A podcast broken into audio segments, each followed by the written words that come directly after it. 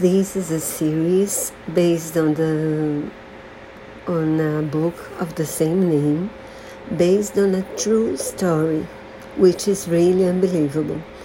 There is this girl who lived by, him, by herself after living with many foster families. And so she had a very complicated life. And once she calls one of her stepmothers to help her because she's been raped uh, while he, she was sleeping.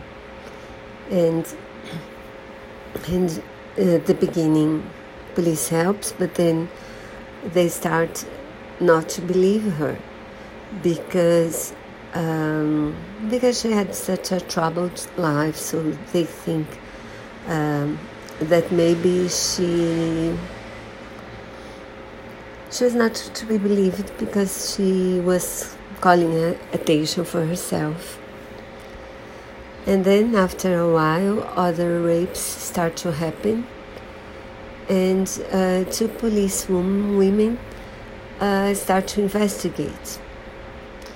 And maybe there, there is a, a serial rapist, rapist out there, and that's what the series is about very good acting, but the best of all is the story, which is really unbelievable and and very true at the same time because you know I think it really happens that uh, sometimes people don't believe you.